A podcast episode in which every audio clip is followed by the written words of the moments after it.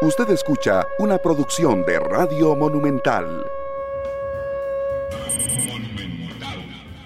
La radio de Costa Rica, dos de la tarde con cuatro minutos. Buenas tardes, gracias por estar con nosotros. Soy Randall Rivera.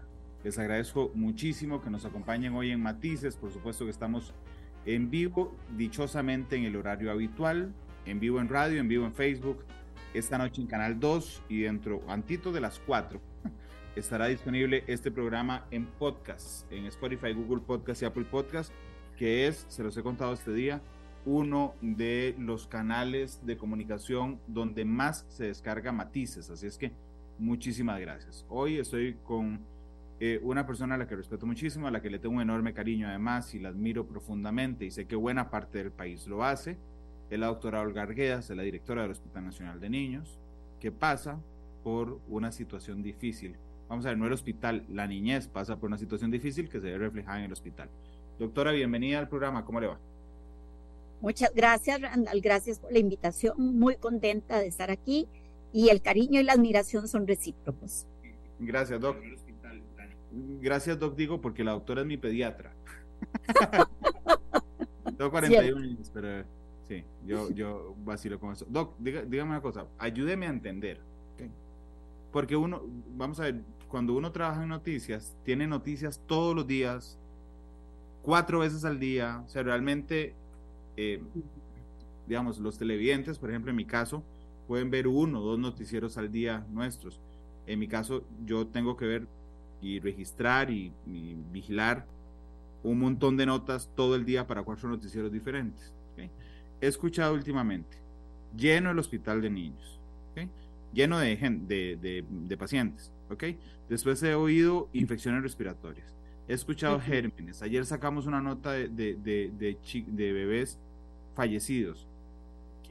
Hágame un estado general, si me hace el favor, de, qué está pasando en, en esos temas en el hospital. Bueno, efectivamente las, las noticias que, que usted ha escuchado son, son noticias reales, pero tenemos que retrotraernos un poquito en la historia y recordar que el pico de infecciones respiratorias en los niños es un fenómeno global. Sucede en todos los países del mundo.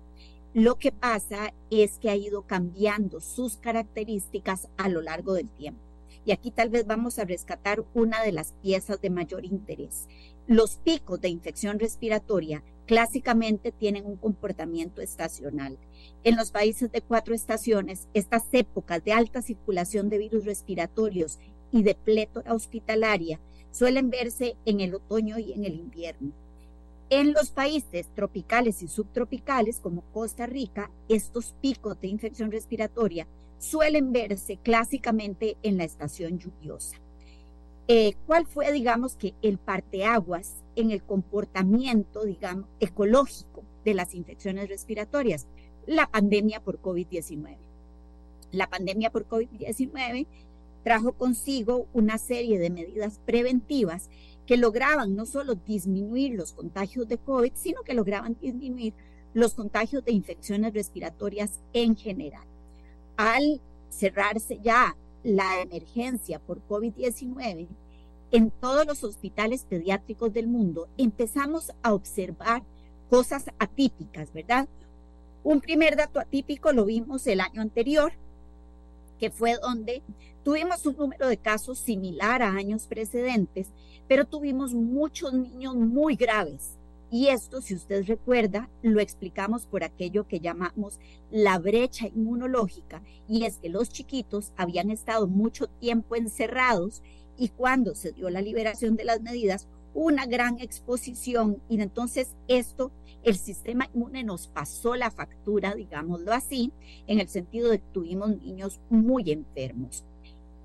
Este año vemos una situación diferente, también vamos a verla desde el punto de vista científico, y es que nuevamente el virus, la circulación viral en general, no estoy hablando de COVID, en general, la circulación viral en general ha registrado en el mundo algunas cosas distintas.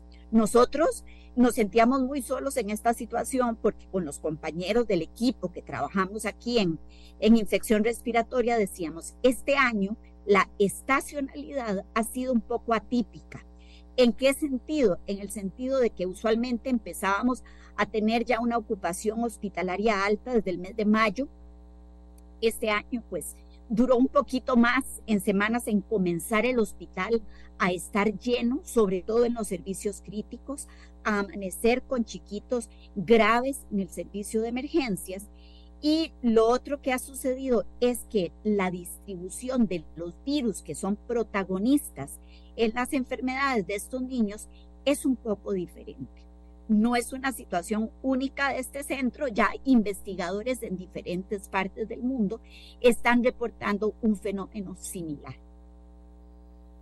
Qué, interesante, doctora. Vamos a ver, es preocupante, evidentemente, desde el punto de vista de salud pública, pero es muy interesante porque cuando a uno le preguntan, en términos generales, cuáles fueron las consecuencias del COVID, okay, entonces uno podría decir, ah, las consecuencias del COVID es una caída económica mundial, mm. un aislamiento como nunca antes se había visto, una paralización del mundo, pero poca gente realmente se concentra o podría pensar en el cambio de los patrones en los virus, el cambio de la resistencia que cada ser humano tiene respecto a las enfermedades.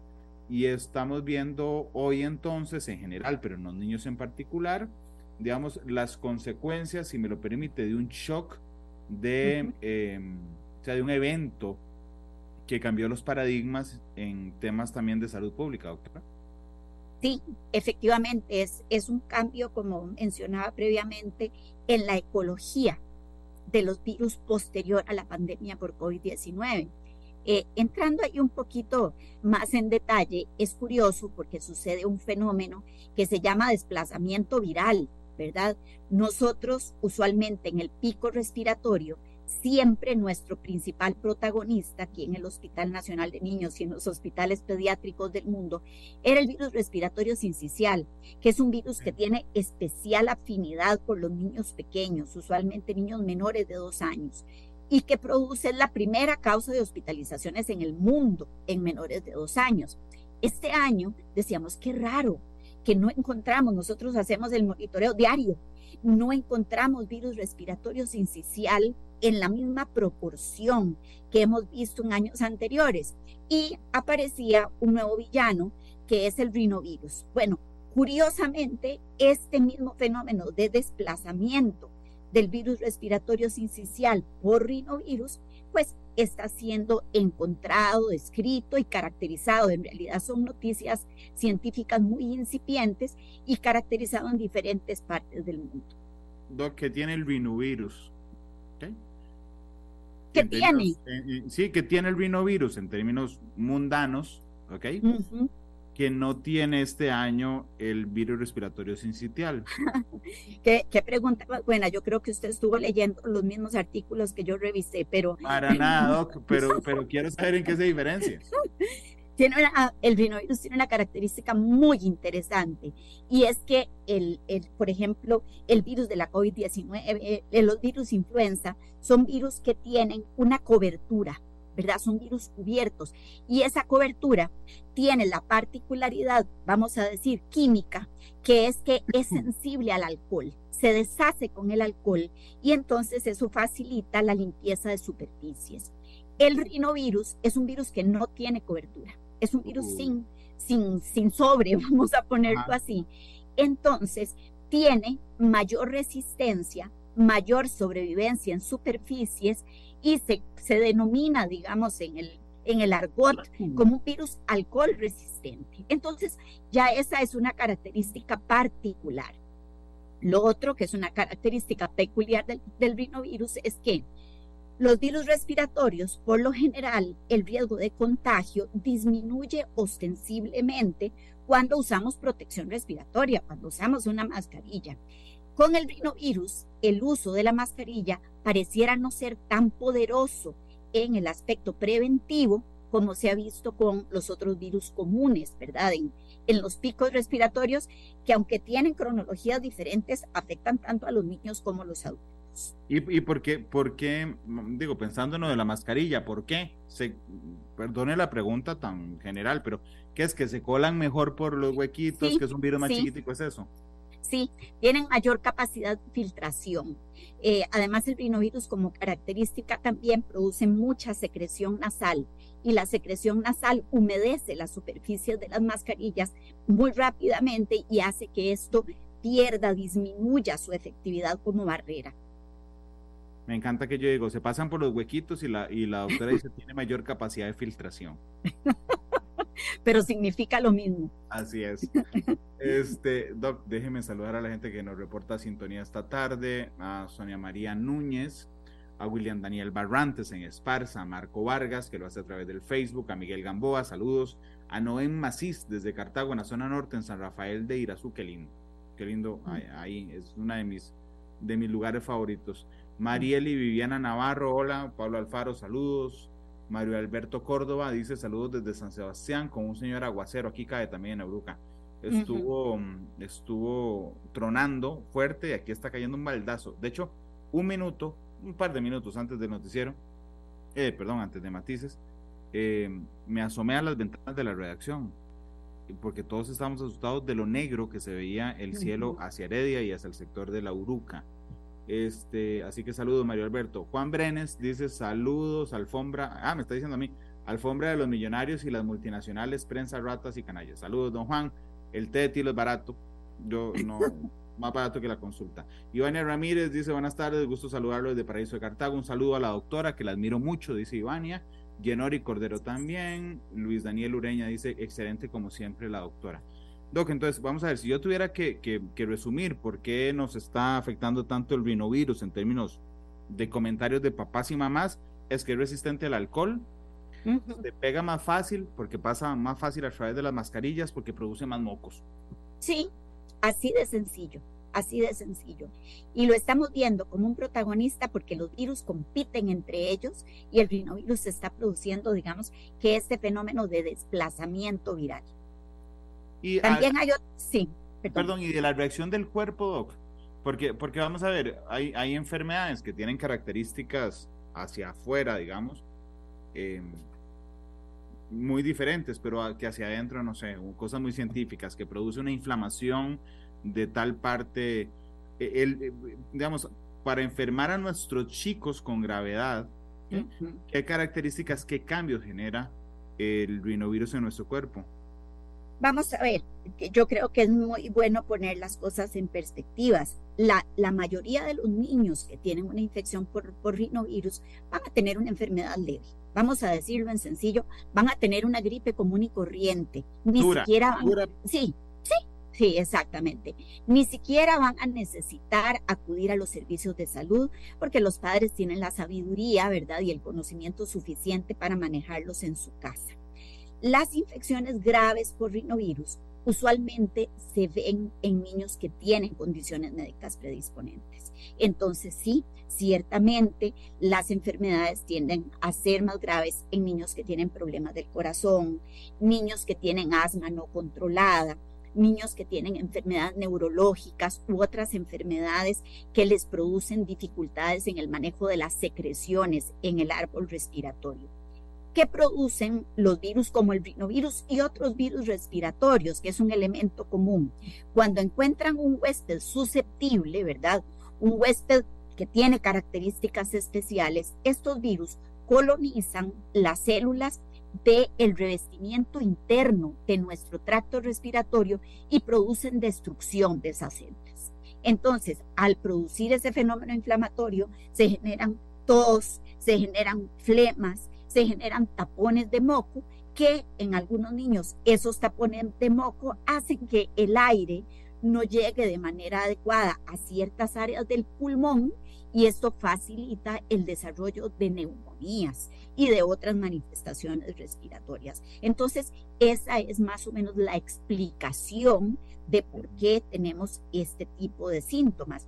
Cuando tenemos una neumonía muy severa, también en casos graves, hay algún impacto en la función del corazón, en la forma como se controla la tensión de los vasos sanguíneos y esos niños pues ya son niños que entran en una condición crítica y que evidentemente hay que manejar en un hospital.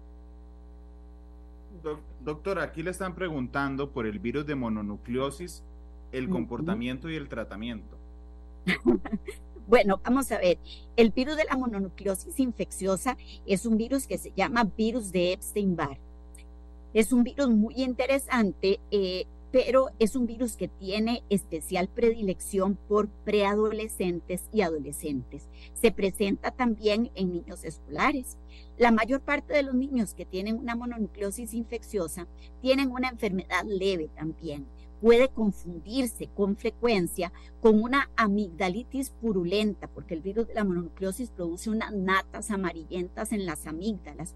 Sin embargo, tiene otros, otros factores adicionales, como que produce mucho crecimiento de los ganglios linfáticos del cuello, puede hacer que el hígado y el vaso crezcan transitoriamente, produce muchísimo cansancio y muchísima postración. Eh, la mononucleosis infecciosa se ha llamado eh, popularmente como enfermedad del beso, porque pues se transmite a través de saliva y secreciones respiratorias y en la adolescencia pues cuando ya empiezan las relaciones cariñosas entre pares, ¿verdad? Es un mecanismo común de transmisión. El tratamiento de la mononucleosis infecciosa por lo general es solo sintomático decir, solo se tratan los síntomas. Si tienen fiebre, si tienen dolor de cabeza, pues se utilizan medicamentos para el dolor o medicamentos para bajar la fiebre. En algunas condiciones especiales, y parecido a como lo decíamos con los otros virus, cuando encuentran ciertos huéspedes, ciertas personas que son susceptibles porque tienen alguna enfermedad de fondo, el virus de la mononucleosis lamentablemente puede producir casos de lo que nosotros llamamos mononucleosis infecciosa fatal. Hay, hay, todos los años tenemos algún caso doloroso de algún niño que fallece por una mononucleosis, pero esto es la excepción, no la regla. Doc, ¿qué, ¿qué, daño? Discúlpeme porque voy a decir algo muy obvio para una profesional en salud, pero ¿qué, qué fuerte las, los efectos de la inflamación en el cuerpo humano. Claro, así es. El, vamos a ver, la inflamación en el cuerpo humano es, es parte de nuestra defensa, ¿verdad? Innata contra las infecciones. Lo que pasa es que la inflamación puede producir dos cosas. Puede salvarnos ante la presencia de un proceso infeccioso, pero también puede matarnos porque es un proceso muy fuerte y devastador.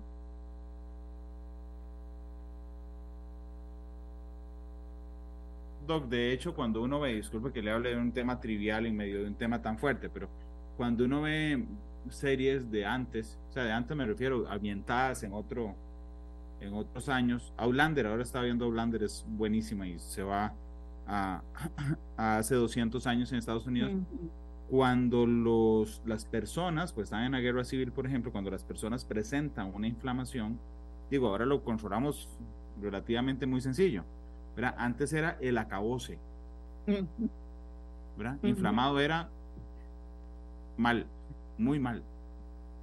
Sí, vamos a ver, efectivamente el proceso inflamatorio algunas veces es lo que mata a una persona y el control del proceso inflamatorio es una labor sumamente delicada que en los hospitales pues la, la hacemos entre los inmunólogos y los infectólogos usualmente, pero a veces con necesidad del apoyo de los médicos especializados en las áreas críticas, porque a pesar de que la persona tenga un proceso infeccioso, tenemos que usar algunos medicamentos para bajar un poquito la respuesta a esta infección y evitar que justamente lo que usted señalaba, que el proceso inflamatorio vaya a matar a la persona.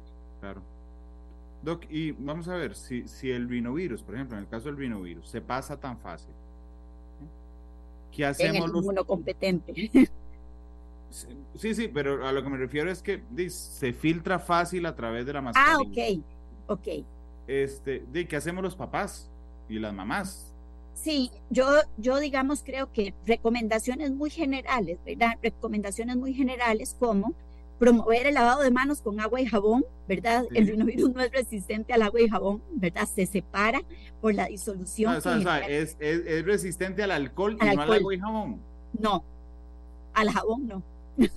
Entonces, cosas muy sencillas, lavado de manos, cosas muy sencillas, Randall, y accesibles para, para cualquier familia, tratar de promover y prolongar la lactancia materna el mayor tiempo posible, ¿verdad? Idealmente los primeros dos años de vida, tratar de restringir de una manera yo diría, eh, adecuada y respetuosa el contacto de personas resfriadas con niños pequeños. Yo creo que esta medida, los geriatras creo que estarán de acuerdo conmigo, también debería aplicarse al contacto de personas resfriadas con adultos mayores, porque son los dos extremos de la vida en los cuales sabemos que les puede ir más mal.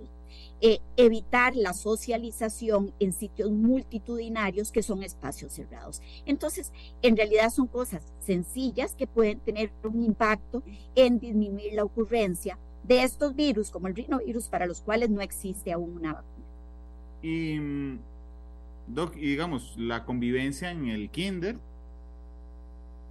vamos a ver, a, mí lo que me llama la atención, y lo digo como papá, es que yo puedo, yo puedo eh, preocuparme y fiscalizar que mis hijos se laven las manos con agua y con jabón, que hayan tenido una adecuada lactancia materna cuando nacieron, eh, que no estén en molotes.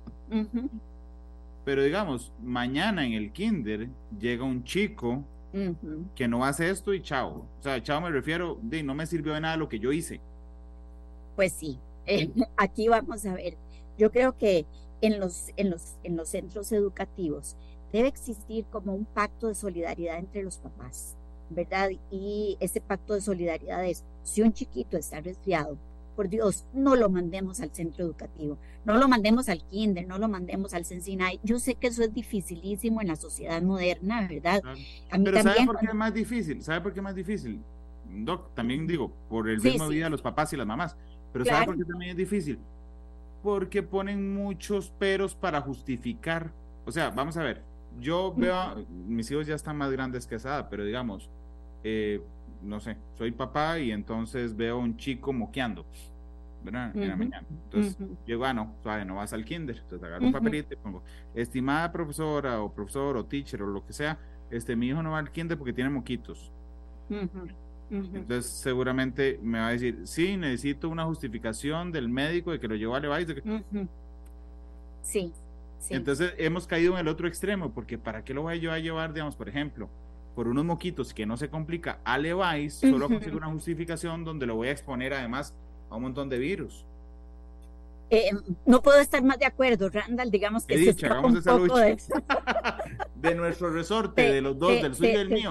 Pero es algo que pasa siempre. es algo que pasa, es cierto, se, se escapa un poco del, del resorte de las acciones y lo que usted dice es, es absolutamente práctico, es cierto eh, los padres, eh, si son padres conscientes, nunca van a decir si no se adhiere a la verdad que su niño está enfermo si no lo está, ¿verdad? Entonces, esto debería existir como un régimen de confianza entre los educadores y los papás, pues de que cuando se envía esto es porque es verídico y además es una manifestación de solidaridad a los otros.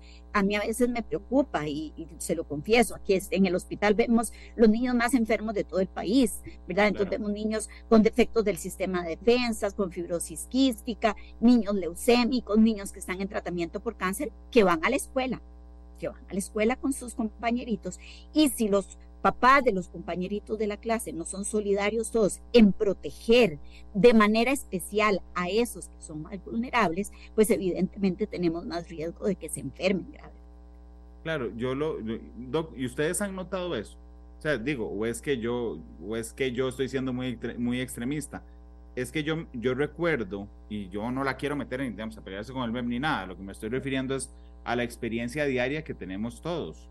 Eh, yo recuerdo que cuando yo estaba en el kinder o en la escuela, mi mamá mandaba una justificación y era santa palabra. O sea, nadie se le ocurrió decir, sí. no, mi mamá se llama Sonia, nadie le iba a decir, no, doña Sonia, eso no es así. o sea, nadie le iba a decir eso, era, la, era santa palabra. Ahora no, incluso para los papás, incluso después del COVID, que es lo más preocupante. Yo veo un, un chico, un, mi hijo con dolor de garganta y empiezo, ¿será cierto o no será cierto? No, pero solo tenés dolor de garganta, anda. es, es, es complejo y es una actitud tremendamente irresponsable. Eh, sí, estamos, estamos de acuerdo. Yo, yo creo, Randall, que eso probablemente sería motivo de análisis por personas que en este tema sepan más que yo, pero los estilos de parentalidad han cambiado mucho.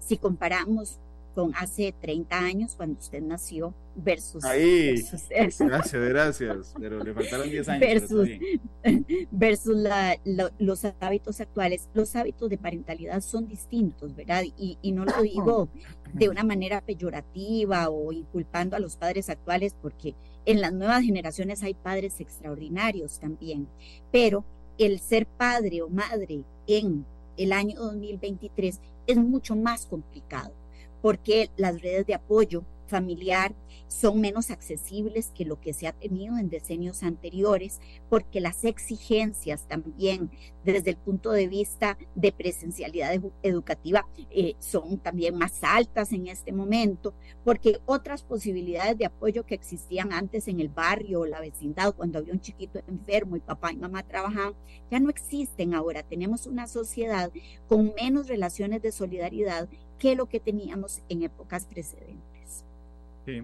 Y realmente no solo se ve en el tema de los menores, también en los adultos y en los patronos, en los patrones, en los patronos. Eh, porque Luis Pérez dice en Facebook, bueno, Randa, pero ¿quién nos cuida ese niño? Claro. Digo, sí, yo entiendo la complejidad, yo soy papá, o sea, yo entiendo esa complejidad. Lo que pasa es que, es que entonces entendemos y somos sinceros con nosotros mismos de que los mandamos porque no tenemos quien nos cuide no, no porque tiene que ir a la escuela con dolor. Eh, y, en el caso de los patronos, William Daniel Barrantes dice, en el lugar donde trabajo se solicita para justificar ausencias un dictamen médico de la caja. Sí, a mí me preocupa, y no es la doctora, digamos, con quien deberíamos hablar de este tema, pero digamos, me preocupa que a veces uno siente en términos generales que las medidas van contraindicadas, o sea, es decir, que por un lado van las recomendaciones de la doctora hoy, de los doctores, ¿verdad? Y por otro lado, el, resto de cosas. Este, No solo en esto, en muchas cosas. Y entonces uno siente esa contradicción. Dice Ivania, sí, va de la mano con la integridad de las personas. sí, yo, yo creo que hay, hay razón y probablemente es un tema que vale la pena repensar en el futuro. Es importante repensar muchos temas en salud, pero eh, ahora, por ejemplo, a nivel institucional, estamos trabajando de manera muy vigorosa lo que es el uso racional de los servicios de emergencias, porque los servicios de emergencias pasan atiborrados de personas, las cuales en su vasta mayoría no, son verdaderas emergencias, pero muchos se generan por este tipo, digamos, de requisitos o exigencias que se generan en el entorno laboral. Bueno, pues quizás podría existir una forma, ¿verdad?, de agilizar estos mecanismos, de evitar esta, esta, este requerimiento de presencialidad en los servicios de emergencias para justificar pues las ausencias escolares en los niños eventualmente bueno, me atrevo a decir que ocasionalmente también algunas ausencias laborales. Son las 2.32. Doctora, hoy tengo dos cortes comerciales, entonces permítame ir a la pausa, volvemos en tres minutos, quédese con nosotros, Vamos a la pausa, volvemos y más adelante mandamos a otro corte comercial. Son las 2.32. Gracias a las personas que nos están haciendo el reporte de sintonía. La doctora nos explica qué pasa, pero vamos a la otra cara de esto, es que cómo se genera presión para la respuesta institucional a esto y si estamos listos para esa respuesta institucional. 2.33, ya vamos a la pausa y volvemos. Nueve minutos, gracias por estar con nosotros. Doña Olga Arguedas, la directora del Hospital Nacional de Niños, me acompaña hoy en el programa. Nos ha estado hablando la doctora de lo que está pasando, o sea, porque hay más chicos y chicas enfermos con virus respiratorios. Y yo le planteaba a la doctora que si antes de eso me podía, eh, si después de eso me podía contar si estamos listos en cuanto a la reacción institucional, a la cantidad de camas, no sé, a los espacios en el hospital. ¿Cómo estamos enfrentando ese aumento, doctora? Eh, yo, primero quiero, quiero destacar algo, Randall, que me parece muy importante. Eh, hemos ido adquiriendo experiencia en el manejo de esto a través de, del tiempo, ¿verdad? Y de, de, lo ocurrido este año, le debo destacar que mantenemos una relación muy estrecha de reporte y vigilancia tanto con el área de epidemiología de la caja como con el Ministerio de Salud, ¿verdad? Hay mucho apoyo en la retroalimentación de cómo se están comportando estas infecciones respiratorias, no solo aquí en el hospital, sino ya ellos más allá de, las paredes de este centro en todo el país. Eh, el comportamiento, pues le voy a hablar desde donde estoy yo, desde, desde, el Hospital Nacional de Niños. El Hospital Nacional de Niños es el centro nacional de referencia para todas las enfermedades graves del país. Entonces, los niños que tienen afecciones respiratorias que no son graves, que son afecciones respiratorias leves o moderadas y que por alguna razón requieren una hospitalización, se internan en los servicios de pediatría o consultan en los servicios de emergencia de la Red Nacional de Servicios. ¿Qué ha pasado en las últimas en las últimas semanas? Bueno, lo que ha pasado en las últimas semanas es que esa Red Nacional de Servicios también está llena de niños con infecciones respiratorias. Eh, ¿Qué sucede aquí en el hospital? Bueno, aquí en el hospital mantenemos una vigilancia muy estricta todas las semanas del año. Arrancamos desde la semana 1 y vamos hasta la semana 52. Todas las semanas del año mantenemos una vigilancia muy, muy estricta de la circulación viral y del comportamiento de la ocupación de camas. Hay un grupo que se llama la Unidad de Vigilancia Epidemiológica que vigila fundamentalmente el número de enfermos que tenemos por cada patología, por cada causa, y hay otro grupo que es un grupo de gestión de cama hospitalaria que vigila todos los días cómo estamos de llenos, dónde tenemos espacios en las áreas respiratorias y no respiratorias. Ahora, como suele suceder, el, el pico de hospitalizaciones que lo estamos viendo ya en el hospital, ahora les puedo dar más detalle, usualmente se ve antecedido unas dos semanas antes porque empieza a incrementar de manera significativa el número de chiquitos no graves que vienen a nuestra consulta externa de choque. Entonces, cuando nosotros empezamos a ver ese ascenso en la curva del número de valoraciones que hacemos en el área de la consulta externa de choque o consulta extemporánea, les llamamos, sabemos que probablemente en dos semanas vamos a tener el hospital muy lleno. Y ciertamente es una historia recurrente porque este es un fenómeno estacional. Quisiera aprovechar la ocasión para apuntarle, ¿verdad?, que el Hospital Nacional de Niños con el apoyo institucional, gracias a Dios, sigue trabajando incansablemente y sin desanimar nunca en la eventual construcción de la torre de cuidado crítico que va a permitir a mediano plazo que este problema de la plétora, de que no tenemos las camas en cantidad suficiente o en los sitios adecuados, pueda ser resuelto. Es un proceso difícil, como usted conoce, que son todos los procesos de construcción de obra pública en este país. Doc, en términos generales, no en niños, ¿verdad? Yo entiendo que el sistema está diseñado de tal forma, digamos, que haya un primer nivel donde llega una enorme cantidad de gente, ¿ok? Que filtra hacia el segundo nivel donde baja y, ahí vamos avanzando, digamos. ¿verdad? Entonces eso hace que si yo mañana tengo gripe, ¿ok? Eh, no voy, bueno, mañana no porque es sábado, el lunes, voy al al eh, depende cómo está la situación del EVAIS, si encuentran algo más crónico, voy elevando, ¿verdad? En los niños pasa igual, o sea, en los niños también está diseñado el sistema para que el primer nivel de atención sea el, el, filtro, digamos, hacia eso, porque yo recuerdo cuando mis hijos estaban en edad del hospital de niños, yo realmente prefería, en lugar de llevarlos al EVAIS, ir de una vez al hospital de niños. Y podríamos, podría estar jugando en contra la confianza que tenemos en ustedes. Sí, eh, en realidad el sistema está diseñado de ese modo. Lo que pasa es que ciertamente los pacientes cuando llegan a un primer nivel de atención o cuando llegan a un servicio de emergencias de un hospital regional o periférico, siempre existe una clasificación que tiene un nombre, el CETAS, ¿verdad? Y se les asigna una pulserita de un color diferente para definir el nivel de gravedad del paciente. Entonces, los pacientes más graves son referidos de manera muy expedita aquí al Hospital Nacional de Niños. Los pacientes en condición moderada, ¿verdad? O en condición leve, pues sí tienen que llevar un tiempo más largo de espera en los hospitales regionales y periféricos o bien en el primer nivel de atención. ¿Qué sucede?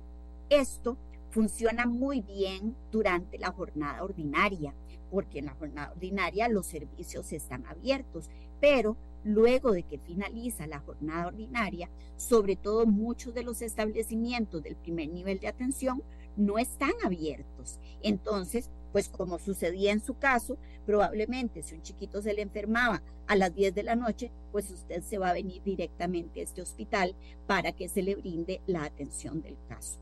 Y esa es, digamos, la razón de ser de esta multitudinaria consulta externa de choque que tenemos aquí en el hospital. Sí, por supuesto. Y es que, y es que también, o sea, yo, yo entiendo el desafío en general del sistema de salud, no solo del hospital de niños, ¿okay? para este para lograr, digamos, que ese flujo de pacientes sea ordenado en esa priorización. Pero yo también creo eso, digamos, en realidad los papás confiamos muchísimo en el hospital de niños históricamente y, y entonces siempre de un menor agarramos para donde ustedes. Y por dicha, tenemos el mejor hospital de niños de la región. Este, entonces, de ahí ah, podríamos ser víctimas de su propio éxito también. Sí, eh, eh, muchas gracias por, por, por, esa apreciación, pero yo también quiero destacar que el Hospital Nacional de Niños es el centro de formación de todos los pediatras del país. Es decir, aquí se les hace el entrenamiento a todos los médicos que deseen convertirse en pediatras y así ha sido a lo largo de estos casi 60 años de vida del hospital.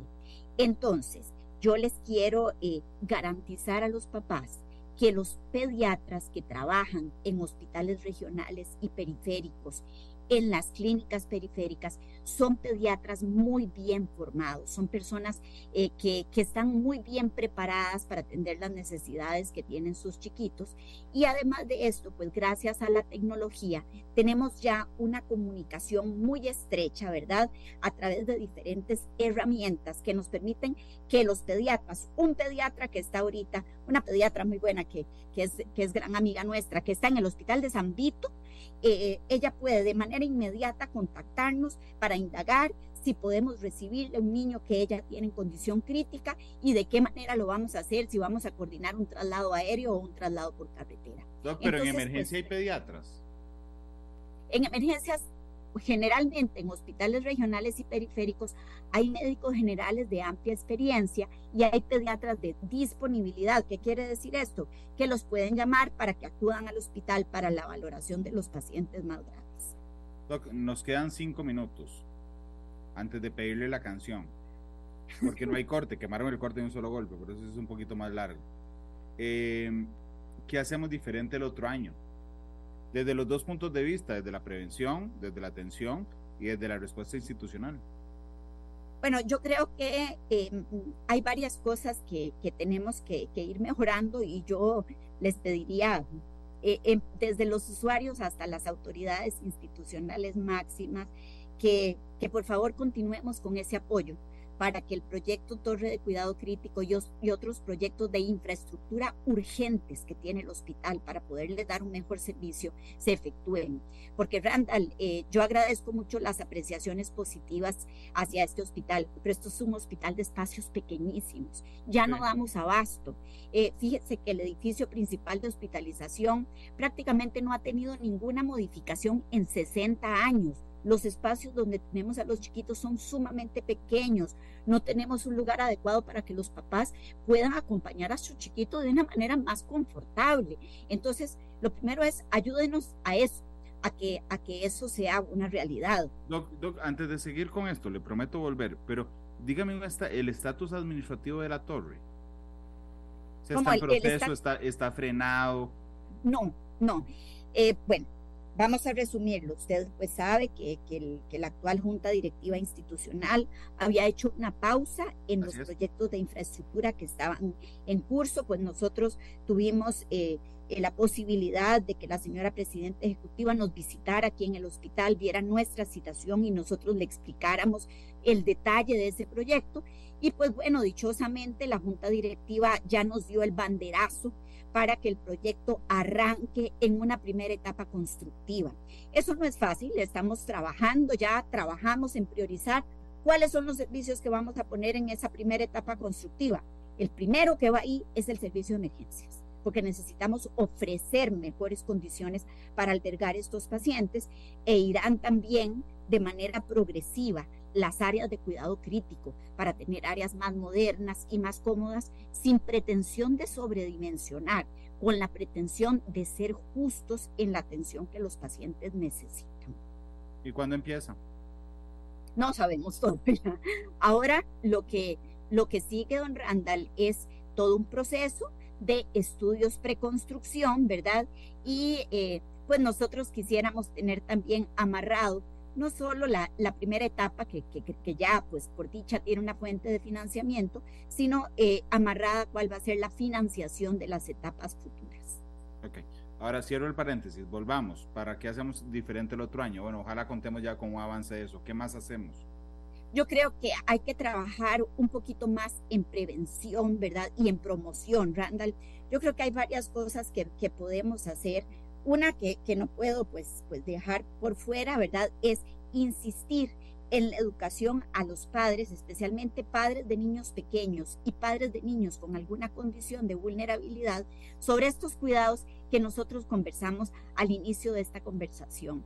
En otros países, por ejemplo, a mí me gusta mucho la estrategia que tiene el, el Instituto de Salud Inglés, en el sentido de que ya los papás están acostumbrados a que existe una alerta de inicio de circulación de virus respiratorios, entonces ya los papás saben que ya empezaron a circular y después existe una segunda alerta que se llama la alerta de plétora hospitalaria. Nosotros eh, damos esas alertas, pero siento que tal vez podríamos ser más ingeniosos en la forma de comunicarlos para que llegara, ¿verdad?, con todos los vehículos informativos que tenemos ahora, de una forma más eficiente a los, a los usuarios y a las familias.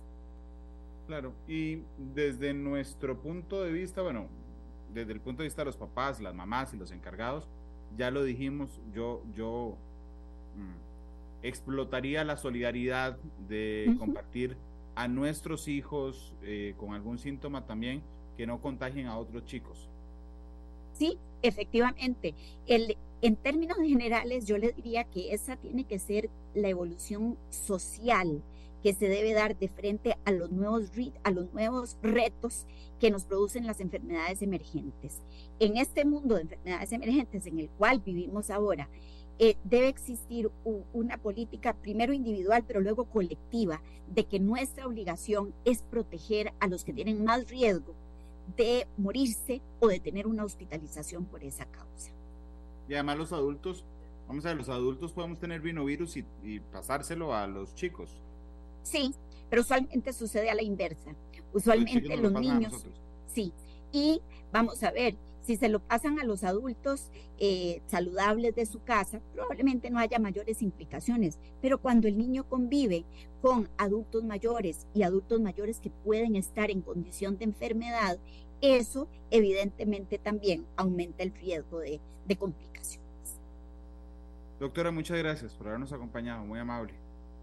No, muchas gracias a usted por el, por el espacio de, de comunicación y espero que, que, los papás que nos escuchen sean muy prudentes y muy juiciosos en el cuidado de, de sus pequeñitos. Sí, y ojalá las instituciones lo entiendan también. Ojalá sea así. Correcto. Doctora, ¿con cuál canción le gustaría irse? Eh, me quiero ir con una canción que me parece que apela a la ternura hacia los niños desde la época de la concepción que se llama Índigo. Es una canción popular de Camilo, de Evaluna, sí, sí, que me parece lindísima. Donde escuché la letra me, me, me, conmovió mucho. Entonces, esa es la que quiero compartir. ¿A usted no le gustó? Estoy viendo. No, no, a mí sí me gustó. Lo, ¿Sabe qué estaba pensando? ¿Sabe qué estaba pensando? Es que iba a hacer un chiste. Iba a decir que Camilo canta muy bonito. Y ah, Eva Luna, Eva Luna es la esposa de Camilo. Sí. bueno, está bien, eso se vale. Eso vale, pero muchas gracias. Eso se vale. Es una gracias. hermosa canción, gracias. Hasta Feliz luego. tarde a todos. Camilo, despide Matices con Índigo. Hasta luego. Feliz tarde. Este programa fue una producción de Radio Monumental.